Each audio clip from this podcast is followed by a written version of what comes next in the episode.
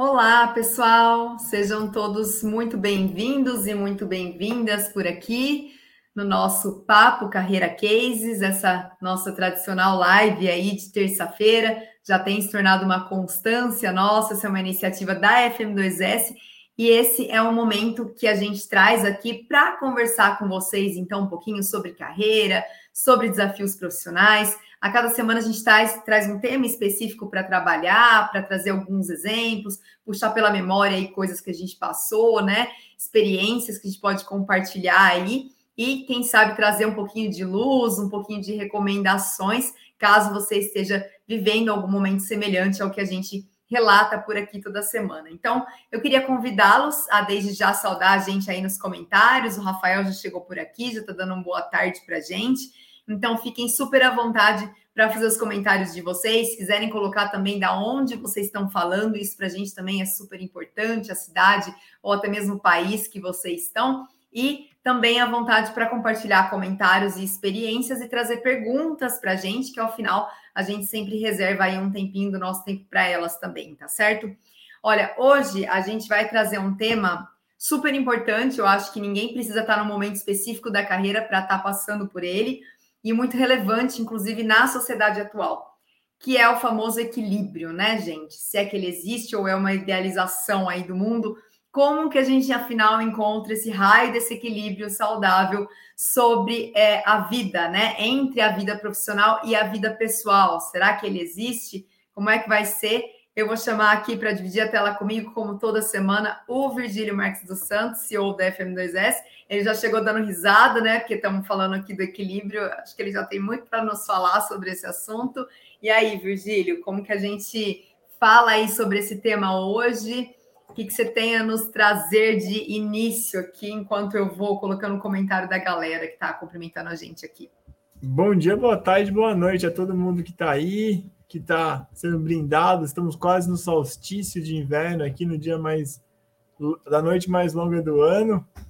Essa mudança de estação, o frio está começando a chegar aqui em São Paulo, então um caloroso escurecendo 5 horas da noite, né?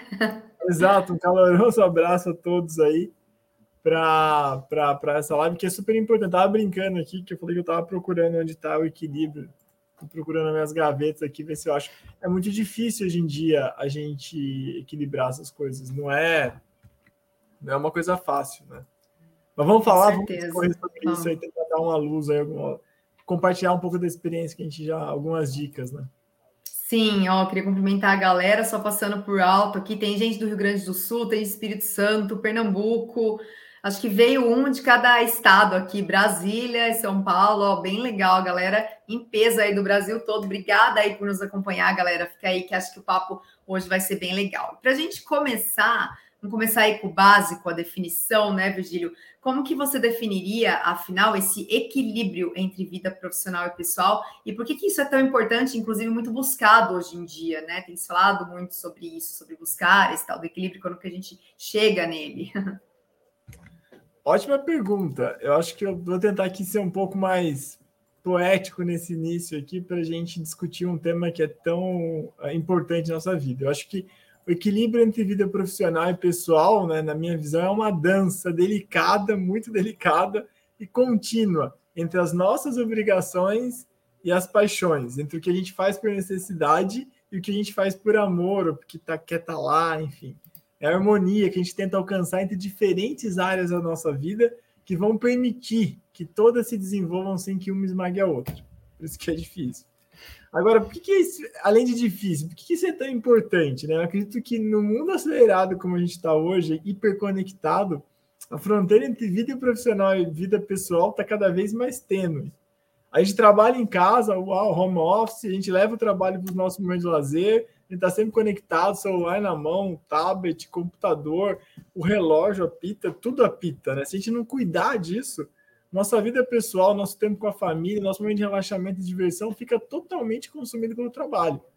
É um grupo, é uma mensagem, é o chefe, é o par, é o funcionário, enfim.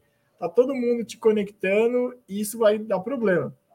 E além disso, né, o desequilíbrio que tem que eu estou comentando, né, essa questão de estar sempre conectado, pode levar a estresse, pode levar a exaustão, a esgotamento profissional, afetando não só a nossa saúde mental, mas também física. Não sei se você já percebeu, André, você já deve ter visto aquele colega que está assim, caído, tal, hum. meio sem dormir, meio preocupado.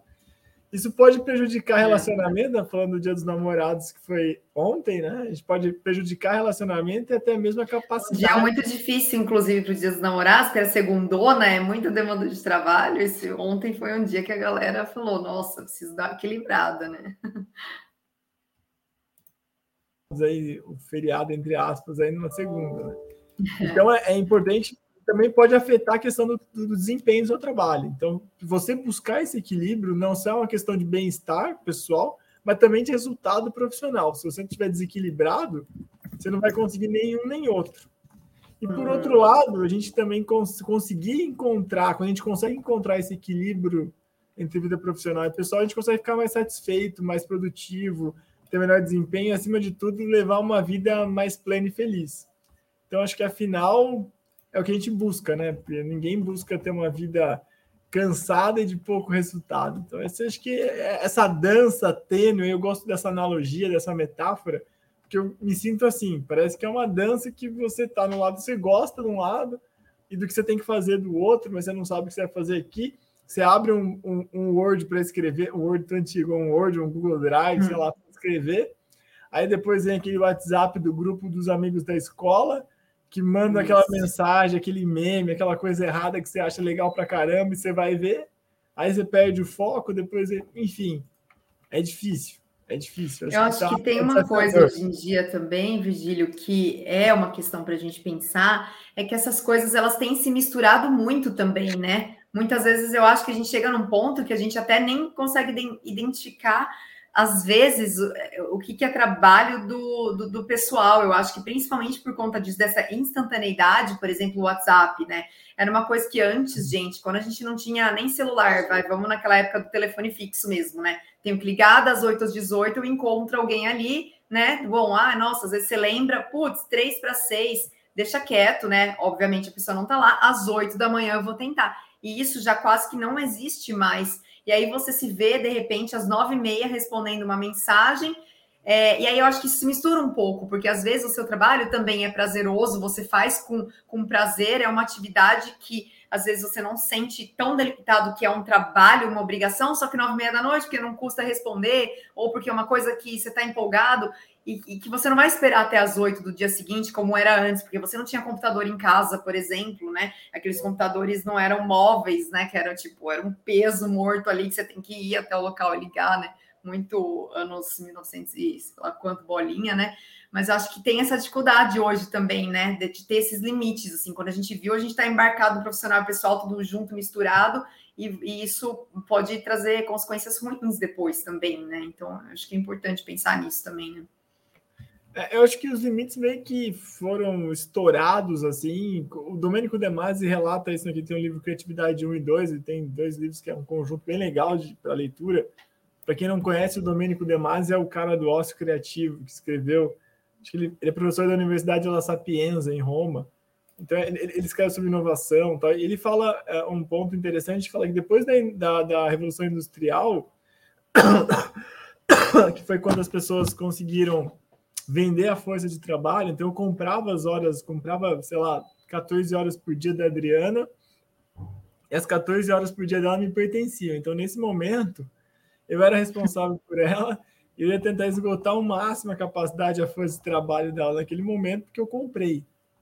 Ou, a partir do momento que isso meio que perde um pouco de fronteira, né? Você está meio trabalhando junto, as coisas uh, sociedade do, do, conhecimento, você está estudando, você está lendo, você está trabalhando, você... não tem muita coisa mais diferente. Acho que uh, o que, que eu estou uhum. trabalhando, o que eu estou estudando, o que eu estou descansando, não sei. Na, na, no próprio dia a dia meu, durante o dia, às vezes eu estou lendo algum artigo que eu acho que é interessante para melhorar um processo tal. Eu estou trabalhando ou estou estudando? Estou agregando aquele conhecimento, não estou, enfim, colocando uhum. em prática o trabalho propriamente dito, executando uma tarefa.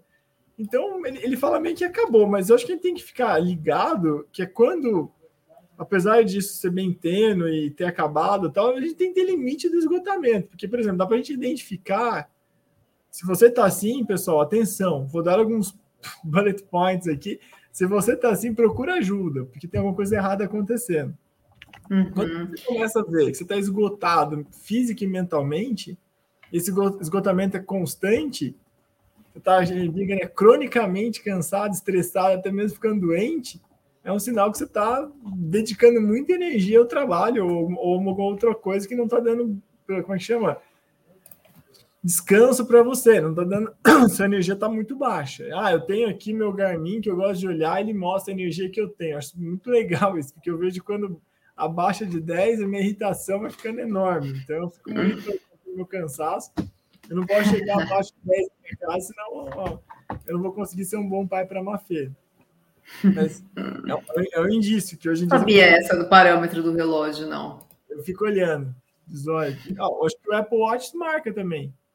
É, tem nível de energia. Nossa, melhor não olhar agora, senão vamos É, eu vou até olhar para não falar que eu estou mentindo. O meu tá 40 hoje. Hoje eu tinha, acordei bem carregado, bateria 90, que consegui dormir, mas foi dormiu cedo. Acordei aqui, estava marcando 90. Ah, tá ótimo gastei 10, 12 ali, então você consegue monitorar e ver como é que tá. Tipo, isso acho que é, é umas coisas, uma coisa bem importante. O Mário comentou aqui, para não perder o timing, só que ele se acabou de descrever a esposa dele. Certamente ela olha que ali tá meio baixa a energia dela, é meio psicológico de você ficar mais irritado. Você tem a justificativa de que é tipo científico que você tá irritado. Né? Não, não, mas a ciência só avança quando o sistema de medição avança. Então, o sistema de medição para conseguir avançar nesse sentido, é uma, é uma ajuda para a gente olhar. Se eu estou chegando em casa todo dia podre, olha lá, né? Gastei é, tudo minha energia, tem alguma coisa errada, né? Uhum. Preciso tentar mudar lá. A máfia precisa dormir mais cedo. Enfim, não sei o que a gente pode fazer. Eu posso dormir, acordar mais tarde. Tem que ter um, um planejamento aí, porque eu não posso chegar a viver zumbi. Aí, uhum. outro ponto importante é a falta de tempo para atividades que são prazerosas e relaxantes. Então, uma atividade que eu acho prazerosa e relaxante é ler à noite. Então, uh, sei lá, ontem eu consegui dormir oito e meia, deitei para ler um pouco à noite. Então, é, para mim é prazeroso isso. Uhum. Às vezes tá, tá, na bagunça, tá na correria, eu não tenho esse tempo de ler, de, de ler, sei lá, Estadão eu leio, basicamente, um artigo, um Estadão e tal. É gostoso, relaxa, distrai a cabeça, ver uns artigos interessantes que as pessoas escrevem lá. E foi, descansei. Ah, tem academia que eu gosto também. Não sei se é muito relaxante, mas é prazerosa. Tem algumas coisas que a gente faz que deixam a gente mais, mais tranquilo. Desconexão Sim. com os amigos e família é uma coisa também que eu gostaria de comentar, porque às vezes acontece. Uma vez, uh, um amigo meu falou dessa questão, né, que algumas pessoas acabam enxergando satisfação pessoal só no trabalho e esquecem tudo e mergulham lá, porque lá é a única fonte de satisfação pessoal. Então você não. É aquilo que você falou, eu acho que às vezes o problema não é que seu trabalho é muito ruim, às vezes seu trabalho é muito bom. Só que isso também desequilibra a relação é. pessoal profissional. Porque você fala, cara, uhum. muito bom é, meu, tô realizado lá.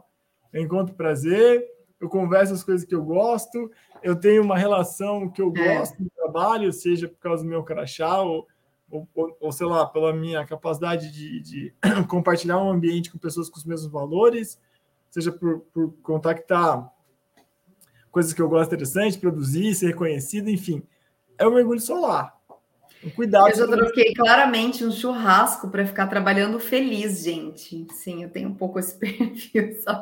Tipo, ai, graças a Deus eu vou ter que interagir, porque eu estou muito, tipo, focado, com vontade de fazer isso aqui, assim, sem, sem, sem sofrer, sabe?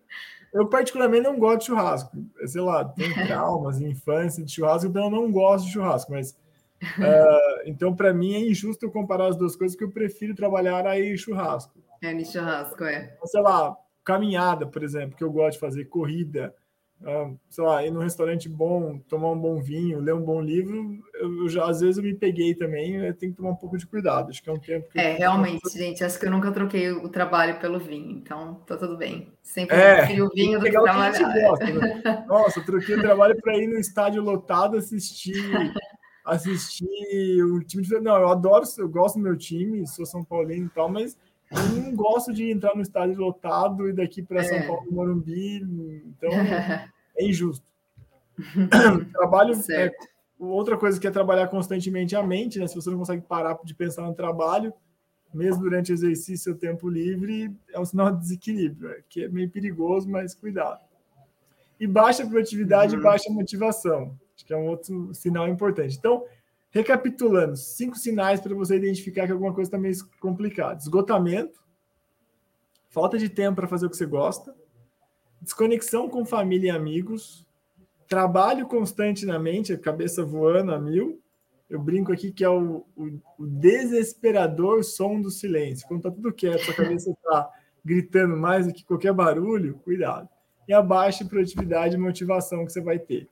Também não adianta. são gente... pontos, são sinais que são importantes se eles acabam sendo muito comum na sua vida, né? Acho que é legal lembrar, lógico que ah, é baixa produtividade, muito normal, a gente, né, relativamente normal você ter isso um dia, um dia, né, você não tá muito bem tudo mais. Todos são itens é, relativamente normais, se eles acontecem, né, de vez em quando, mas eu acho que quando tem essa constância, né, e você está sentindo isso por muito tempo, está substituindo atividades, como você mencionou, são pontos aí de atenção, então são pontos para a gente identificar, né, Virgílio?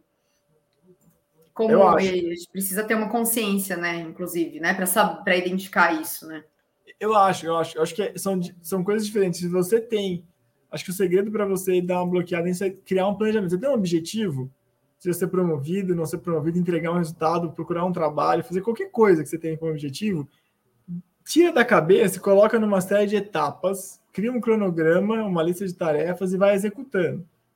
E daí você vai executou aquela tarefa que você tinha para aquele dia, você planejou o que você executou, executou o que você tinha para planejar aquele dia, você deu uma recompensa para o seu corpo de que você está indo naquele caminho.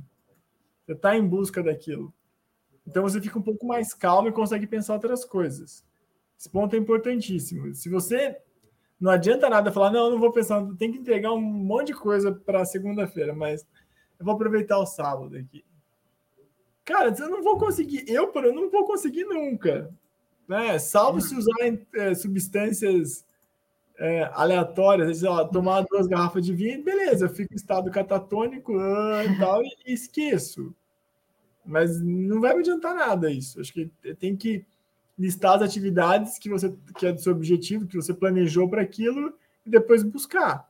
Fez atividade do dia? Fez. Então, pô, vai fazer o seu, o seu de lazer, se dá recompensa sobre isso. Você tem que olhar. Hum, o professor falava muito para mim, né? Desenha dois círculos: o círculo de ação e o círculo de preocupação. O que é seu círculo de ação? O que é seu círculo de preocupação? Tem coisa, sei lá, eu sou preocupado com a saúde da minha esposa, saúde da Mafê, saúde dos meus pais e a minha saúde.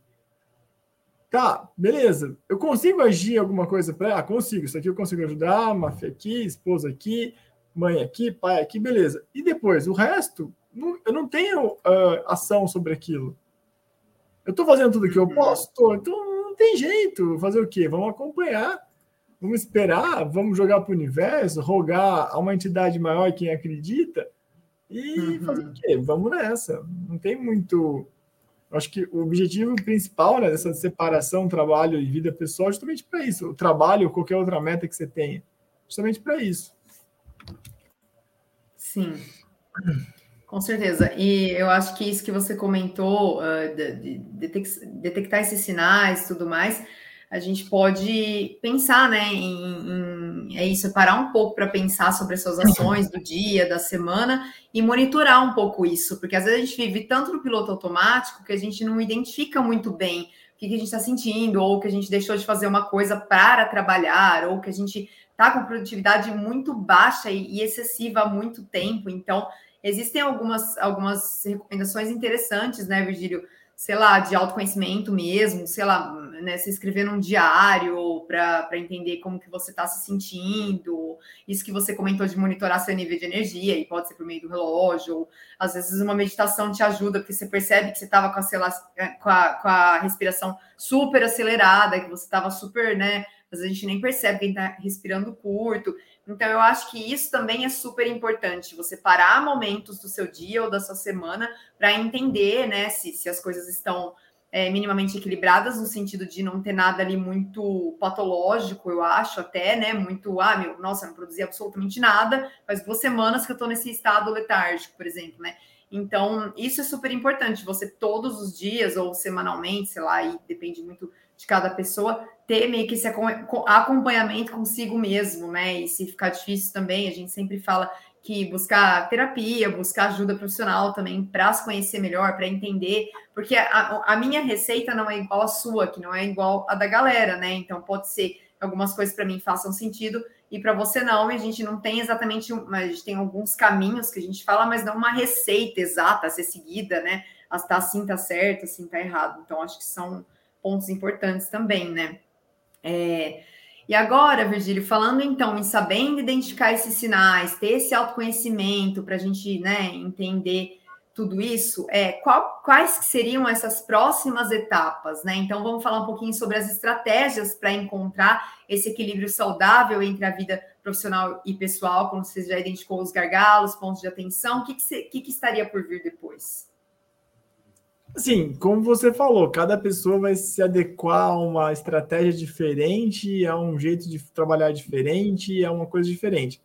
O que eu estou falando aqui são coisas que para mim funcionaram, fruto da minha pesquisa sobre o tema, porque quando a gente vai fazer o podcast, a gente dá uma pesquisada, lê um pouco sobre o tema, que as pessoas mais comentam que dá certo. Então, vou falar aqui, não é uma verdade suprema, mas coisas que para a gente funcionou e que segundo a literatura, funcionam para mais pessoas. A primeira é estabelecer limite claro entre o que é onde o trabalho começa e onde o trabalho termina. Por exemplo, uma coisa que a gente bate muito, mas é difícil acontecer, é evitar checar e-mail do trabalho fora do horário de expediente e reservar, reservar um espaço na sua casa onde você poderá se desligar do trabalho. Por exemplo, sei lá, o jardim da minha casa, eu geralmente me desligo do trabalho. Ou dando um rolê com a, com a Mafê de patinete, empurrando o patinetezinho dela pelo condomínio, eu vou também desligar completamente do trabalho. Esque... Eu, eu, eu pus o a cintura mais para avisar, se a gente vai quando vai jantar. Eu ia falar isso agora. Não é, leve seu celular, porque qualquer lugar né, que tiver a sua mão vira não, lugar de trabalho. As mensagens, dependendo eu não, eu não respondo. É, é. Antes eu não era assim. Eu tinha um, na outra empresa que eu trabalhei, tinha um aplicativo de e-mail que a gente chamava, que chamava Good. Ah, põe no Good e tal. E a, brinca, a galera brincava, falava que era o Bad. Porque, cara, você chegava lá, você recebia um push notification. Hoje eu aprendi a desligar todas as notificações do meu celular. Eu só deixo coisas emergenciais. Eu desliguei. Notificação de tela, eu desliguei todas. Porque não dá certo também. Você tá aqui, Nossa, você recebe a notificação. Essa é uma dica importante. É o e-mail que tá fechando o boteco você recebeu uma mensagem de alguém que você tá, sua equipe. Você, então para, desliga. Uhum. Ah, ah, não, agora pô, tem alguém comprando com o meu cartão de crédito. Beleza, essa eu quero ver, que eu vou precisar entrar e olhar. vou esperar o cara gastar 100 mil reais no, no fraudado para olhar lá. Também que não vai gastar 100 mil. Não vai passar. É isso que eu ia falar. O limite é, bem, é 100 vezes menos que esse. Mas o ponto, o ponto que eu acho importante é estabelecer esses limites e tomar cuidado com isso. Não adianta ficar entrando no e-mail para ver. Para.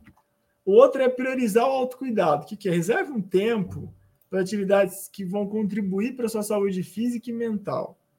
Eu reservo corrida e academia. Outras pessoas vão reservar meditação, ter hobby, pintar, passar tempo com os amigos, com os familiares, ou simplesmente descansar. Passar tempo com a minha família também é uma delícia, eu gosto pra caramba, assim. Sei lá, fiz um, fiz um passeio, a gente foi no, na floresta lá em Rio Claro, no Horto, com a Fê e com a Cissa, que é minha sobrinha, e a Fernanda, pô, delícia, caminhada lá com as duas, bagunçando. Meu, chegamos morto de cansado, cansaço físico à noite, mas zero cansaço mental, zero. Porque, cara. Já juntou um monte de coisa boa junto, né? Porque a natureza é. é, a caminhada, é o hobby com os filhos, então. É isso, é isso. Então, socializar ali também, né? É, reserva o tempo ali e beleza. Gestão do tempo, o que, que é? Utilizar técnicas eficazes de gestão de tempo. Tá com dúvida? Se você é assinante FM2S, não precisa ficar com dúvida. Entra lá no nosso curso de gestão do tempo que vocês vão gostar. Isso pode significar o quê? Delegar as tarefas, dizer não quando necessário e assegurar que seu tempo está sendo gasto com atividades que vão contribuir para os seus objetivos. Por isso que eu falei, às vezes eu me pego num churrasco, eu me pego num evento desse tipo, que, cara, o que, que eu estou fazendo aqui? Quem né? nunca, né, né gente? Não, era uma. A gente sábado, né? Meu irmão falou, ele falou, não, bora na quermesse. Então, eu falei, pô, legal, podemos na quermesse. Passei na em Claro, na, na, tava lotado de mas lotado, lotado no nível que eu tinha que parar o carro em outra cidade, porque todas as vagas de, de local ali estavam é, vou parar em São Carlos. Estavam tudo ocupado, ia ter que ir a pé com a Mafê e com a Fernanda até. Eu falei, cara, para que, que nós vamos parar aqui? Para que, que eu vou investir meu tempo? Olhei a fila para a ficha, era meia quadra. A fila para comida era duas quadras e meia. Meus que é o que importa lá. em quermesse, né? Qual que é o hobby, a diversão e o relaxamento da quermesse? Comidas. Comidas eu tô lá sozinho, tô só eu e a Fernanda, tô, sabe? a Mafê tem 10 uhum. anos, 15 anos, podemos ir. Vai, a gente vai estar conversando. Né? Agora, naquele nível, era só estresse, não ia contribuir para nenhum objetivo profissional nem pessoal. Então, para que investir meu tempo lá? Vamos comer num, num, sei lá, no restaurante, comer um lanche e depois vamos para casa. Muito mais fácil. Agora, isso de gestão do tempo, o que é, é interessante, porque muita gente.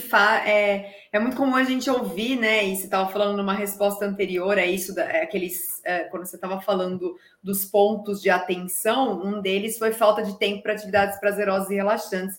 E isso casa muito com a gestão do tempo também, né? Que ao mesmo tempo que às vezes você tá, por exemplo, esse exemplo que você deu de algo que não ia te acrescentar, que ia ser difícil, que você aboliu ali e fez outra coisa, a gente ouve muito isso, tipo, putz, mas eu até gosto, mas simplesmente eu não tenho tempo, né? Que é a questão da prioridade realmente que você dá, né? De você. Uma vez eu estava comentando com uma amiga, assim, a gente brincou, porque, pra, por exemplo, para mim, é pra gente autocuidado é legal, né? Tem muita gente que gosta, eu tava comentando com a minha amiga, assim, né? Coisa de da gente ali, ai, tipo, fazer a unha toda semana, que parece uma coisa muito boba, dependendo de quem né, tá me ouvindo ou quem tá fazendo. E a gente, assim, simplesmente tem vergonha de falar. Não, não, você já tem o seu horário ali, que não bate com o seu do trabalho, óbvio, você não vai deixar de trabalhar, você vai encontrar um horário, mas alguém te chama por uma coisa. Cara, a gente fala, tipo, ah, eu não posso, eu tenho uma consulta, porque eu não vou falar, ah, eu não posso, eu tenho unha. Né, eu estava conversando com a minha amiga sobre isso, né? E se isso é uma prioridade para você, né? Qual o problema de você colocar isso ali, né? E a gente estava comentando sobre isso. Quantas vezes a gente tem que justificar com coisas muito complexas? Ah, não, eu tenho que trabalhar ou eu tenho uma consulta. Então, por isso que o meu tempo. E às vezes, tipo, se isso é importante para você, você tem que priorizar, né? Falei da unha, mas, por exemplo, atividade física, que é uma coisa que muita gente fala, ai, meu, eu até curto, né? Eu encontrei uma modalidade que é legal, mas eu simplesmente não tenho tempo. Gente, é tipo, sei lá, das 7 às 8 não, eu não posso adiantar a reunião, eu tenho compromisso, eu tenho academia, que não, não precisa ser uma consulta médica, né? Uma prioridade para você é academia, por N motivos, por cuidar de corpo, de mente, sei lá. Então, eu acho que isso também eh, se relaciona muito com a gestão do tempo e a gente entender que todo mundo é ser humano e vai ter algumas coisas que fazem muito bem para você e que, independente do julgamento alheio e o que a pessoa achar, né, e que é importante também se refletir sobre isso, sabe? Colocar, né? e, e, tirar essa de não tenho tempo, né? Lógico, a gente não vai ter tempo para tudo, mundo ideal, quero fazer tudo, mas acho que é isso de tempo e prioridade também pega um pouco nesse sentido, né? O que é não ter tempo, na verdade? É, na verdade, na verdade, tipo, isso uma discussão que a gente tinha uh, bem interessante, assim, sobre essa questão de não ter tempo, falar que é mentira, né? Porque todo mundo tem 24 horas, nada mais democrático que o tempo. É só não é prioridade para você. Então, fala, ah, pô, nós vamos lá tal lugar. Você fala assim, cara, não é prioridade para mim. É que dói, né? Falar, não, você vai lá, como é que fala? Vamos no churrasco, vamos, vamos fazer um churrasco, ou tô negócio da quermesse. Ah, você não vai na quermesse com a gente? Como assim? Você não vai na quermesse, né? Eu tipo... falei, eu vou ver, não, eu tava mesmo, falei, vou dar uma olhada. A hora que eu vi lá, falei, não. Vou ver te aviso, né? Não é prioridade para mim. Eu tinha falado umas uhum. três vezes, ah, não sei e tal, mas as pessoas, não, mas achei legal, vamos ver. Eu, tá bom, vou lá, passei falei, cara, eu não vou gastar três horas para comer aqui. Não é prioridade correr atrás da mafia, não, vou estressar a mafia, não, não vou, falei, não é prioridade. Beleza, uhum. tem que ter liberdade de fazer isso. Mas voltando, então falei, estabelecer limite, priorizar autocuidado, fazer gestão do tempo. E aí, uma coisa interessante que pouca gente olha também, que é o foco na qualidade e não na quantidade. Equilíbrio não significa igualdade de tempo, mas se concentrar em passar o tempo de qualidade tanto no trabalho quanto na vida pessoal. Se eu tô lá com a Fê, com a Fernanda, tá, bom, me desligo do celular. Sabe, me desligo do, do, do, do tablet, me desligo do, do, do notebook, me desligo de tudo. Eu vou ficar, eu vou chegar em casa para. Não, agora eu vou assistir minha, meu jornal da Globo News aqui, todo mundo quieto, eu vou ficar. Não, mano, eu não, não consigo fazer isso porque eu tenho pouco tempo. Quando o tempo que eu tô lá, né, o tempo que eu, que eu disponibilizei para estar tá lá, deixa eu brincar, fazer bagunça, vamos lá, vamos, vamos brincar, dar uma volta no, no, no quarteirão, vamos andar, vamos no parquinho, vamos, sei lá, balançar, vamos pintar vamos fazer a bagunça que você quiser aqui. Estou aqui para isso. Então, acho que isso ajuda muito também a, a, a se planejar. Essa parte da qualidade da quantidade, Virgílio, eu acho que falando um pouco do trabalho também é importante, né? Porque às vezes você faz uma reunião assertiva de meia hora, ó, eu tenho esse esse ponto para sair com isso resolvido. Do que o que também é uma coisa que você tem que pensar e tem que se organizar sempre na carreira, é você pensar em questão de tempo, em questão do seu dia, porque Parece que hoje em dia também é bonito você falar, gente, eu tenho 18 reuniões, vocês acreditam, né? Virou isso, tipo, trabalho oito horas. Nossa, acredita que em oito horas eu fiquei em 10 reuniões, né? Então, isso da, dessa parte de quantidade e qualidade, é interessante você pensar isso também no seu dia a dia, na carreira ali, né? No seu trabalho, e o que você conseguir fazer, né? Como gestor e até não como gestor, né? O que você conseguir ali, não só em reunião. É, eu, eu, eu, acho que aí tá meio ligado tudo, assim. Acho que eu ia falar o próximo ponto que é estabelecer meta clara na vida, que é você ver claramente o que você quer alcançar no lado pessoal no profissional. E quando a gente fala de foco em qualidade e quantidade, tá meio que relacionado. Porque o que, que eu acho? Se você quer focar em qualidade na empresa, que é ser, sua meta clara de vida é ser promovido, virar gestor e tal, cara, não dá para você focar em quantidade de horas que você trabalha. Sabe? Ficar lá fazendo a mesma uhum. bobeira Quer ser demitido? Faz isso. Fica lá fazendo sua vez. Então você vai pegar, executar só aquele by the book. Que passaram para você fazer, você faz. Igual um robô que não tem rede neural para aprender e melhorar desempenho. Você vai ser, você vai ser substituído por, por rede neural. Não tem outro jeito. Ou por, ou por outsourcing, por como chama, terceirização em algum lugar. Cara, você não vai ser promovido nunca. Vamos falar que a realidade é isso vai. Para que, que vai, alguém vai promover? Você só faz a vez. Então, tipo, vai ter que ter um, vai ter que ter um, um, um engenheiro, vai ter que ter um cara de melhoria, vai ter que ter uma galera do lado para padronizar o processo que está fazendo, melhorar o processo que está fazendo, vai ter que ter TI para deixar mais claro todas as etapas do processo para acender luz para você fazer, você não fazer. Véi, uma hora vão, vão substituir você. Agora, se você foca na qualidade, o tempo que você está lá, você está tentando melhoria, está procurando, está arrumando, está tentando engajar, tentando ver qual é o propósito daquilo, qual é o resultado, buscar aqueles indicadores, vai voar. Às vezes vai trabalhar menos tempo naquilo, mas vai ter uma qualidade tão grande que vai sobrar muito mais tempo, você vai ter mais resultado, enfim. Então, a gente brincava, tinha uns termos, não sei se estão muito aceitos hoje, hoje ainda, mas hoje ficou bonito. Aceitos hoje ainda, que, que, são aqueles que ah, o cara está aqui só para fazer a vez. Ele vai lá, faz a vez dele, que ou seja, ele faz o que mandaram fazer naquele momento e dane-se. Bateu a sirene às 5 e 17 né, naquelas tradicionais empresas das 7 e meia, 5 e 17 larga a caneta no ar e tchau. Não, você pode sair às vezes às 4 horas se você já fez o que você tem que fazer. Vamos falar de resultado, vamos falar de entrega, de propósito, de pacote. Aí acho que uma empresa que fala assim é muito melhor do que uma empresa que fica com, com propiciando, ah, não, vou, vou vir aqui fazer a vez, estou comprando sua hora. Para. Acho que aí nunca vai conseguir ter um, um equilíbrio positivo entre o pessoal e o profissional. Então, recapitulando aí, estabelecer limite claro, priorizar autocuidado, gestão do tempo, focar na qualidade, não na quantidade e ter meta clara do que você quer da sua vida. Sabe? Uhum. Aí eu acho que eu sempre puxo aquela questão que você comentou no início, da questão. Vai no. Você não sabe o que você quer da vida, velho. Vai no terapeuta, vai tentar desenvolver isso, tem ferramentas para isso. Não é vergonhoso, é igual falar que não pode sair com a amiga porque vai fazer a unha. Não tem uhum. problema, cada um tem sua prioridade. É. Né? É, tipo, vou fazer massagem. Pessoal, cara, vou fazer massagem. Mano, você vai, que isso, velho? Você vai legar os manos para fazer massagem. que aconteceu? Dane-se, dane-se, se você gosta, faz bem, dane-se. Né? Você é. tá pegando dinheiro emprestado dele para fazer tudo bem, mas não, você tá indo pagar, você trabalhou tal, pô, vai lá. A gente tem essas construções sociais, né, do que é aceito ou não, porque você tá com problema de saúde, se você está numa consulta, é justificável você dizer, é até bonito, né? Você fala, nossa, não, mas ele saiu mais cedo porque tinha uma consulta, e até, nossa, te perguntam dia seguinte, né? E aí é isso que a gente também, são coisas que a gente aos poucos também, as empresas também, algumas estão tendo mais flexibilidade, estão entendendo isso, né? Que as pessoas não são robozinhos, aquela coisa, né? Muito de bater pontos. Você entra um minuto, ah, é, né? Tem, ainda tem, né, gente? Muito que você coloca ali o cartãozinho e nossa, um minuto atrasado, meu Deus, tipo vai descontar no meu salário, né? E é realmente é uma coisa como se você fosse possível ser produtivo oito horas, assim, em nenhum momento você vai, né? Tipo dispersar daquilo, né?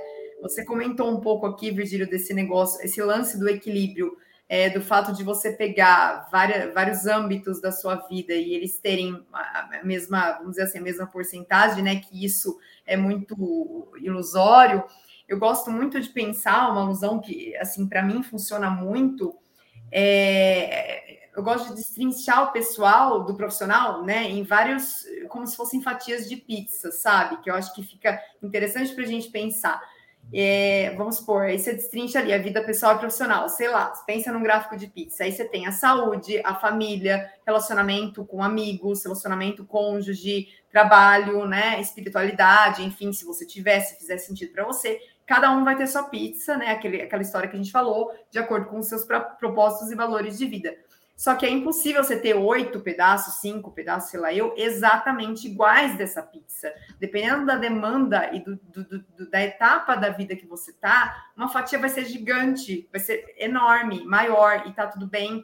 A outra vai ser bem fininha, uma vai ser quase ali inexistente e tal. Eu acho que o grande lance está na busca constante por aprimorar essa pizza ali. Se olhar o momento que você tá, ver qual fatia faz sentido tá melhor, tá maior em determinado momento porque às vezes uma demanda, acontece uma demanda familiar e aquilo ali vai é, ficar enorme ali, seu trabalho, que era o centro da sua vida, vai ficar um pouquinho menor. E tá tudo bem, é um período de vida. Agora, por isso que eu acho que é, é legal pensar na pizza, porque você não pode ter uma fatia só.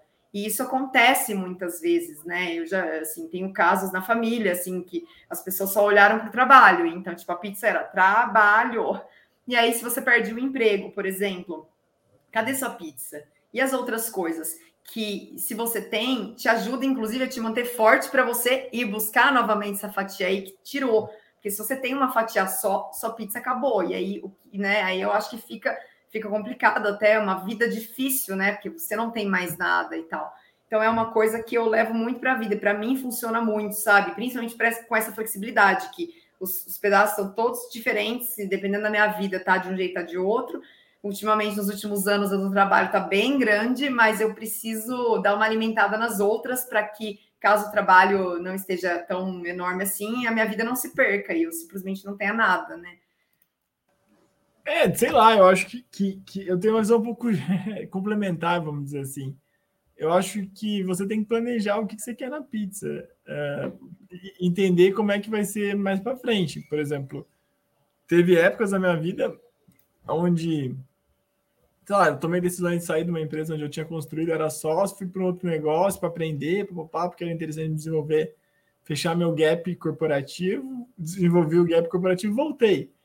Aí quando eu falei, puxa, eu vou sair para retomar o projeto da FM2S, eu tô ferrado. Eu falei, cara, eu tô né, mão na frente e outra atrás. Eu preciso trabalhar e construir isso aí. Com o Murilo e mandar ver. Com o Murilo, todo mundo que foi me ajudando é, falei isso com a minha esposa na época. Falei, mano, eu tô fazendo, vou tomar atitude de sair, você sabe o que vai acontecer? Não, beleza, acompanha, tô, tô junto. Falei, tá bom, beleza. A pizza aqui, nesse caso, vai ser assim: uma azeitona pro resto e o resto é trabalho, beleza? Beleza, uma azeitona pro resto, não vai. Um pedaço para fitness, que eu não abro mão, sete pedaços, sete pedaços e não, seis pedaços e sete oitavos para trabalho o resto sobrou aí, vamos embora. E não me arrependo, porque hoje eu consigo colocar, sei lá, três, dois pedaços no, no, no que aconteceu na minha vida recentemente, todos os intercorrências de saúde na galera. Consegui colocar dois pedaços do trabalho, tirei dois pedaços do trabalho, joguei fora, coloquei dois pedaços de família e, e foi, foi tranquilo. Acho que a, a construção da pizza lá atrás propiciou ter mais flexibilidade para poder fazer as coisas agora. Mas foi um planejamento. Tipo, eu, eu, não quero uma carreira de executivo de Big Big One, aí, pô, um cara que vai ser, como é que chama, expatriado tal, essas coisas, porque eu sei que, que vai ter problema, assim, no modelo que eu quero seguir de vida. Uhum. Foi uma escolha. Acho que é, você tem que estar. Tá, como é que, como é que é o ponto aqui? Vai, acho que a analogia da pizza, você tem que estar seguro o que está pedindo na pizza. Uhum. Se você tem alergia a camarão, não peça uma pizza de camarão inteira. Sabe? É. Se você não experimentou a pizza de abobrinha com brie, que é uma delícia, não peça toda a pizza. Pede dois pedaços, quatro pedaços, peça meia, né? Faz, dá uma olhada aí. Porque uhum. tem hora que você vai ter que mudar a pizza e você não sabe disso. Exato. Com certeza. Bom, é isso. A gente vai ter umas dicas ainda final, mas eu quero trazer então um pouquinho dos comentários do pessoal que eu dei uma favoritada para falar aqui, algumas perguntas também que a galera tem participado. Eu deixei o elogio da Evelyn, porque está muito legal, falando que o Virgílio é um gestor modelo demais e que as lives têm acrescentado muito. Bem legal, Evelyn. Obrigada pela participação aí, viu? Lembrando, né, gente, a gente sempre gosta de lembrar que a gente está criando uma playlist, né, Virgílio, que está no YouTube e também está transformado em podcast. Então, quem quiser, a gente já está no 21, ó, dei uma colinha aqui em cima, tá escrito. A gente até perdido as contas das semanas, já estamos no 21 Papo Carreira Case nesse formato, então tem muito conteúdo, a gente falou de muito assunto, inclusive se vocês quiserem sugerir, a gente também tá à vontade, continuem aí acompanhando a gente. O José Costa ele traz uma pergunta aí: como parar de pensar em trabalho quando estamos sem um trabalho? É uma pergunta complexa. aquilo que eu tinha comentado com a questão do objetivo. Acho que a primeira coisa para você tirar um fantasma da cabeça é colocar ele no papel e quebrar ele em etapas. E vai fazendo as etapas. Tipo, então o que, que eu vou? vou? Vou me capacitar, vou fazer, fazer uma pós-graduação. Vou fazer uma pós-graduação na área que eu gosto, tá? Beleza? Tá lá, tá fazendo? Não tô? Pô, então vamos lá. Ah, eu vou fazer um curso gratuito de Yellow Belt, porque aumenta pra caramba a chance de ser chamado Está fazendo? Já fez? Não? Coloca lá na agendinha. Ah, eu vou atualizar meu LinkedIn. Ah, vou, fazer, vou sei lá, vou pegar o manual da FM2S para atualizar o LinkedIn. Já fez? Não fez? Coloca lá. Eu vou procurar grupos de WhatsApp para entrar e para conversar tal. Já fez? Vou procurar empresa. Já fez? Procurou empresa, mandou e-mail, mandou currículo, bateu lá. Tem uma série de etapas que, que você pode usar o chat GPT ou uma busca básica para procurar quais são as etapas para você conseguir uma recolocação profissional, que você consegue definir isso num cronograma e executar. É, pedir ajuda. Você tal, tira isso, eu acho, um pouco daquela ah. nuvem mental e coloca no papel é por passo, né, Virgílio? Aí você é isso. tira esse fantasma mesmo, exatamente essa palavra, né? É isso, e para começar a tirar esse fantasma, eu vou botar aqui o link dos nossos cursos gratuitos, viu, José? Que o Virgílio Show de bola. um monte aberto aí esse mês, tem vários. É. é. assim, uma coisa que a gente olha nos grupos nossos que acontece, que eu vejo o que não fazer para conseguir um trabalho é o que eu vejo que algumas coisas as pessoas fazem. Oi, oi Adriana, eu entro no grupo do nada, falo, Adriana, eu queria aqui, ó, tá aqui meu link do LinkedIn, eu tô querendo um trabalho aí para ganhar, sei lá, 3 mil. Vê se acha alguma coisa para mim. Primeiro, você não me conhece. Dois, ninguém no grupo me conhece. Três, eu não falei nada que eu sei fazer. Quatro, por que raios você vai me oferecer um trabalho se você não me conhece? É obrigação, sabe? Resolver o problema do mundo? Não, não é. Então, eu acho que a gente tem que tomar cuidado para entender isso. A gente é um, como eu sempre falei aquele livro do Givers and Takers lá, né? eu, eu quero só aproveitar, tirar onda, pegar. Porque imagina, eu indico você, você me indica, né? Eu falei, pô, Adriana, você me conheceu num grupo, uh, pouco conteúdo você tem sobre mim, né? Você olhou meu LinkedIn, tá meio fraquinho, mas você, ah, vou indicar. Você indicou, falou, não, o Vigílio é bom, ele quer um salário. Aí o, o pessoal me chama, foi indicação sua, me chama, eu vou lá e falo, ah, por que, que você está aqui? O que, que você gostaria de fazer tal? Fala, não sei, tô aqui vocês me chamaram. Você conhece a empresa? Qual a empresa? É a nossa empresa? Não, não conheço. Então, cara, eu não fiz nada na lição de casa. Tem lá as etapas para executar, eu não consegui fazer. Óbvio que deve ter casos onde as pessoas têm que olhar e fizeram muita coisa e não estão conseguindo. Óbvio que tem. Né? Mas às vezes a gente vai ter que abrir mão de uma coisa. Por exemplo, o primeiro estágio que eu consegui foi, sem, foi não remunerado. eu tentava estágio remunerado, a, a, faculdade não, não, autorizava, eu falei, tá bom, vou dar de louco, aqui tem uma brecha no sistema que é o estágio de férias não remunerado. Fui lá, fiz, tentei, trabalhei minhas férias inteiras sem ganhar nada. Né, meus amigos no clube, os outros trabalhando ganhando, eu lá trabalhando sem ganhar nada. Foi bom pra caramba. Aprendi demais. Na outra já ganhei um salário mínimo. Um salário mínimo no, no outro ano. Mas aprendi, ganhei tipo, como é que fala? Uh, experiência, contato, uh, consegui colocar alguma coisa no meu portfólio, mas era um planejamento meu. Aí fui uhum. cheguei a um estágio no grande banco, depois, putz, fui trabalhar numa área que eu queria um pouco mais, e aí as coisas foram andando. Não nasci, pô, tenho quase 40 anos, então, né, é, as coisas às vezes estão um pouco mais fáceis de um lado, do outro, mas teve todo esse, esse trabalho junto. Sim. Outra dica que a gente dá também é o nosso e-book gratuito, você pode baixar ali gratuitamente, que é, é, focado no LinkedIn, né? Saiba se conectar como um profissional. Eu coloquei aqui no destaque, quem quiser pode pegar o link aqui pelo YouTube, a gente vai pôr no LinkedIn também. Então, é um e-book rapidinho ali, então você aprende a criar um perfil mais atraente, usar o LinkedIn para o networking, isso que o Virgílio falou, de uma maneira um pouco mais assertiva, né? E não aquela coisa lá meio disparando para tudo e todos, otimizar a pesquisa de emprego também, que é super importante, né? Como você acha uma indústria, um nicho, se conecta com pessoas daquele, daquela indústria, daquele nicho, então você aproveita também o online, que é uma coisa que você pode fazer hoje, por exemplo, né? Então, tem aí essas dicas que a gente dá para vocês, pessoal. Uh, vou fazer aqui o comentário da Cícera, acho que na, na hora que a gente estava falando das recomendações. Super importante incluir uma, ah, incluir uma atividade prazerosa. Entre faculdade, cursos extracurriculares e trabalho doméstico e TCC, incluir atividade física. Tá vendo? Ninguém pode falar que não tem tempo. Não abro mão. Particularmente me ajudou muito, tenho mais foco, gestão de tempo e planejamento. Então, ela, ela falou, da, a pizza dela tá abordando a vida pessoal e profissional em vários âmbitos, a faculdade, os cursos extras, o trabalho doméstico, que também é um, é um, é um show à parte, né, gente? O trabalho doméstico é nossa senhora, é um novo mundo de 500 milhões de coisas por dia. O TCC e ainda atividade física. E é isso, a gestão do tempo. É quanto tempo eu tenho, como que eu vou fazer, vou otimizar aqui. Não vou perder uma hora e meia no Instagram entre uma atividade e outra, né? Que a gente sabe que, que rola. Então, muito bem, Cícera. Obrigado por compartilhar com a gente, né, Virgílio? Tá, tá legal, né? A gestão do tempo dela aí. Parabéns. Vamos de Mário aqui, quando a gente estava falando da pizza e afins. Fui a uma psicóloga fazer terapia. Quando ela fez a minha roda da vida, que é basicamente a pizza também, né? Ela disse que era um triângulo. Eu estava sem círculo social, sem hobby, era apenas trabalho, família. Estava totalmente fora do que deveria ter. Ainda não consegui fazer rodar, mas estou tentando com muita terapia. Nossa, muito legal, Mário. É exatamente isso. Às vezes a gente não se dá conta, porque é uma coisa, eu ia comentar, depois fugiu, ainda bem que veio seu comentário, Mário também já ouvi muito falar, tipo assim, ah, mas um hobby, eu não sei o que eu gosto. O que eu gosto? Em algum determinado momento da vida, talvez as pessoas já tenham passado muito por isso. Ah, eu trabalho, eu tenho que fazer minha comida e eu durmo, eu tô muito cansado. Eu não sei do que eu gosto. Então, isso também é um ponto de atenção ali, né, Virgílio, no, no alerta ali.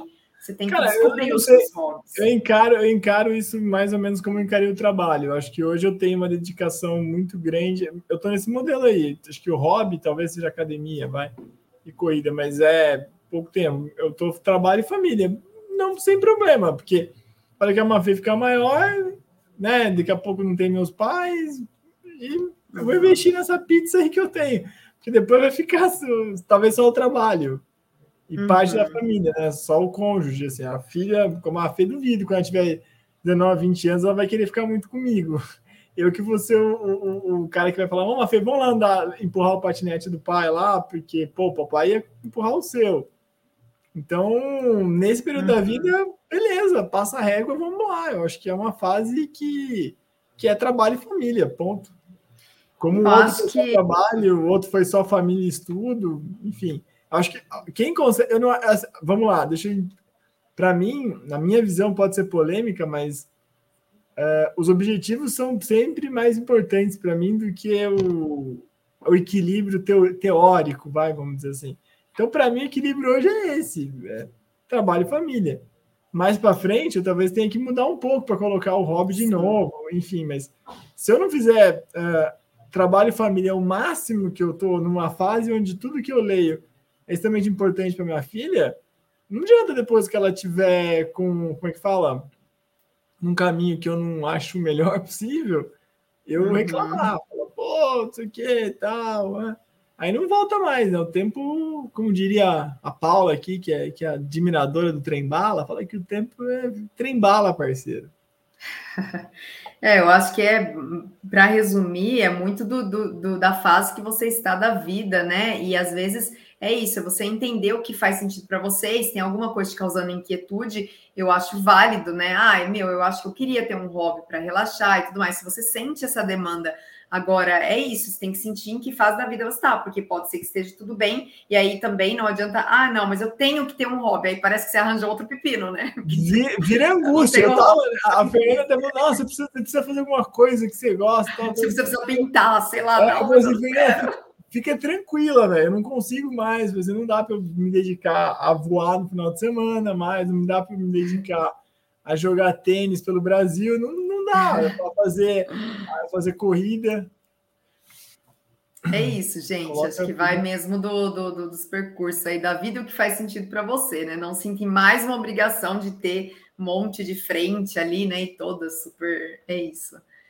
Uh, vou fazer aqui uma pergunta que faltou, gente. Lembrando, estamos nos nossos minutos finais, então, se quiser fazer pergunta, a hora é agora. Vou perguntar aqui, é fazer a pergunta do Manuel. O Manuel pergunta para gente como lidar quando a gente sente que a empresa parece não ligar para uma gestão de manutenção e preferir aquela manutenção arcaica corretiva. Sei lá. Eu acho que isso aí é um processo que, falando sobre a ótica de gestão do tempo, é basicamente máquina parada e máquina funcionando, né? É um tipo de perda que a gente tem muito claro lá, de, de máquina parada e máquina funcionando. Se, é mesmo, o, o, a gente brincar, eu tinha um carro uma marca francesa que ele chegava nesse modelo aí, né, Manuel? Ele não adiantava nada eu falava para ele, cara, você vou, até que eu tentava na manutenção preventiva, tentar fazer um plano de manutenção para ele, seguir as revisões, mas ele quebrava toda hora, até que tive que trocar o carro. Acho que é mais ou menos a mesma coisa. É, é difícil convencer. Você tem que mostrar nos custos da qualidade, no custo de máquina parada, de hora, hora parada, de, de quebra, assim, de perda de pedido, de perda de planejamento, que isso faz sentido fazer a manutenção preventiva. Ótimo. Vou então agora finalizar com um comentário muito legal, inclusive aqui do Antônio. Ele relata que, graças a um dos cursos aí da Exército, do Virgílio, ele conseguiu se posicionar no mercado de trabalho, na Taurus. Ó, que legal, Antônio. Obrigada por compartilhar com a gente. Para a gente é muito importante, sempre que vocês tiverem feedbacks como esse, por favor, nos mandem. A gente lê todos, né, Virgílio? A gente fica muito feliz e isso serve, inclusive, para a gente tomar decisões, que é muito, muito legal. A gente fica muito feliz. E ele pede uma dica aí, uma recomendação. Ele fala que ele está procurando curso para empreendedores. E se tem algum para recomendar aí. Empreendedorismo é, é um, é um tema que me é muito caro. Uma live à parte. É, exato, eu gosto muito disso. A minha tese de doutorado é sobre isso, empreendedorismo em base tecnológica. A Adriana acompanhou bastante o caso da, da tese, mas uh, no nosso, na nossa plataforma, acho que tem uns três cursos fundamentais se você quer empreender. O primeiro é o Business Model Canvas. Você é assinante, pode entrar lá e fazer. É dado por mim, por esse mestre no assunto, cara que conversou com o Osterwalder lá no início, para cara de pau de pedir o uso da metodologia aqui na Unicamp na faixa. Uh, o segundo, que eu acho super importante, é gestão de processos. Discutíamos antes de começar a live sobre gestão de processos aqui na empresa. Isso é fundamental em qualquer empresa. E o terceiro, que eu acho que é super interessante também, para se você está empreendendo, é a questão de, de, de, Power BI, assim, ou Google Data Studio, para você ter condição de ter um dashboard para saber se está funcionando ou não. Eu lembro até hoje, faço menção a isso, quando estava tocando aqui a empresa, o Tiagão, um dos nossos conselheiros, chegou para a gente e falou assim: pô, legal, Virgílio, tá, tá crescendo. Falei, tá crescendo. Faturamento de 30 mil por mês, só de curso EAD, com orgulho, né? Aí o Tiagão, um cara mais experiente, que já teve duas, três empresas, falou assim: nossa, que legal, ele é muito educado e dá parabéns pra gente. Aí ele falou assim: qual que é seu CAC? Eu falei: oi? CAC, custo de aquisição de cliente. Falei, pô, prazer, eu não conheço ele não, mas deve ser bom. Ele falou assim, é, porque às vezes está gastando muito em marketing e não está conseguindo se pagar o cliente que você está trazendo tal. Daí eu peguei, criei, criamos dashboard que eu da Studio tal, que a gente acompanha até hoje. E a gente viu que no caso ele estava tomando a cabeça. Tinha que fazer muita coisa, aprender muita coisa. Então, acho que o curso da Studio ou Power BI, dependendo qual ferramenta você gostar mais, é fundamental.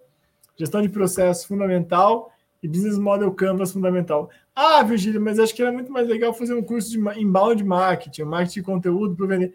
Cara, eu acho que é legal, é hype, né? É interessante também, mas se no, acho que empreendedorismo mesmo está na capacidade de testar e formular, formular e testar hipótese, está na capacidade de gerir processos, está na capacidade de entender e analisar dados. Eu acho que é menos o, o hype, né? O, marketing, o inbound marketing, menos essa questão uhum. de venda como maravilhoso vendedor, ah, essas coisas mais que parecem é, muito tudo que parece muito, né? É, tudo que parece muito fácil, muito estruturadinho, geralmente eu tenho um pé atrás, porque às vezes é difícil a execução, né? É, a gente brinca aqui, o Murilo gosta de brincar muito, porque às vezes eu dou uma ideia lá, ele fala, ah, você tá igual o cara do submarino nuclear, né? É super fácil, vai lá e faz submarino nuclear. O difícil é colocar o submarino nuclear para funcionar. O Brasil gastou um bilhão e meio e não colocou. Então, acho que, que, que, tem essa coisa. Eu iria nessa, nessa primeira fase. Agora vou pedir para você ir falando aí suas palavras finais ou recomendações, enquanto eu estou pegando os links dos cursos que você citou aí para o Antônio. Ó, a gente vai deixar aqui nos comentários, Antônio, é do YouTube, né? A Vicky está acompanhando a gente pelo YouTube. Então, dos cursos, né? Um deles está aqui, gestão de processos. Então, enquanto a gente pega os outros, é, acho que é isso, né? Acho que a gente não deixou de responder nenhuma dúvida. Queria agradecer imensamente a participação da galera. É, se quiser dar aí as suas palavras finais, Virgílio, suas recomendações finais. Espero que a live tenha sido útil aí para o pessoal também, né? Que a gente reflita muito todos os dias aí sobre esse tal de equilíbrio e o que, que faz sentido para cada um de nós. Né? É, uh, vou lá um ponto que é super importante, uma dica final aí para vocês. Comecem pelo smartphone. Smartphone não tem o nome smart porque ele não é inteligente, vamos dizer assim, não é esperto, não é programável. Então, programa seu smartphone para não te encher o saco, desculpa a expressão forte, uhum. depois das sete horas da noite. Ah, não, mas a minha, minha mãe ligou, tal, emergência, tudo bem. Aí você vai e liga. Eu colocava no modo avião, mas aí aconteceu um problema na casa dos meus pais, foram assaltados, eles tentaram ligar, não conseguiram. Daí eu desencanei disso, deixei ligado, tirei do modo avião. Mas assim, Programa para não receber notificação, programa para não pegar celular, para não ficar. Gente, tem gente que recebe curtida do Instagram, pelo amor de Deus, eu não quero ver, Exato. Tipo, Leozinho 123 curtiu de não sei o quê, uma coisa nada a ver, às vezes é propaganda. Nossa, tirem, por favor. Exato, tira isso, tira push de compra, porque se você fica só pensando em comprar coisa, tá barato, vou comprar, você não precisa a maioria das coisas, né? Eu vi uma live interessantíssima esses dias, o cara falando que a diferença de quem ganha muito dinheiro, quem tem cabeça de rico, quem tem cabeça de pobre, era exatamente isso. Era quem o, o rico pensa em construir, às vezes o pobre pensa, não, não rico no dinheiro em si, mas de, de, de, riqueza de vida. O rico pensa em construir, o pobre pensa em comprar, em gastar. Então, para de pensar em usar tempo você vai pegar pensando, push e tal. Pensa o que, que você vai construir. E aí, durante essa construção, você vai comprar. Pô, o curso não faz sentido você comprar porque está barato, faz sentido você comprar porque vai estar na construção da sua vida. Vai estar construindo um, futuro melhor para você, para sua família, para o seu posicionamento, para o seu salário, para sua carreira. Então faz isso, tipo, bloqueia esses push notification no celular, usa o celular como smart, ele você consegue programar isso fácil, fácil. Deu horário, você está na sua casa, ele começa a baixar, fazer as coisas tranquilas para você ter tempo com a sua família, ter tempo para descansar, leia um livro, ouça um podcast, vá caminhar, enfim, aproveita dessa, dessa de qualidade, né? Hum. Vai ser muito melhor. Essas são minhas dicas para você melhorar seu equilíbrio aí. E durma também, né? Que é muito importante. Toma melatonina. Não caia naquela do tipo, enquanto você dorme, eles estudam também. Tira essa da cabeça, que na nossa época a galera falava muito. Então, é durma também, galera. Tipo, é bom manter uma rotina boa de sono, porque aqui a, a, gente aprende dormindo também, né? Quando o aprendizado se consolida no sono. Então, é a dica final que a gente dá aqui para vocês, né, Virgílio? É isso, então, né? Não temos novidades para dar? Acho que não, né? Acho que estamos Não, aguardando. não. Semana, semana que vem é a semana de grandes novidades. Essa semana então, a gente está sem novidade. Nos acompanhe aí, terça que vem tem mais. Se quiserem sugerir temas aí para os papos carreiras seguintes, a gente segue aqui à disposição, pessoal. Muito obrigada aí pela companhia, viu? Gratidão aí para vocês também e até a próxima. Tchau, tchau. Tchau, tchau.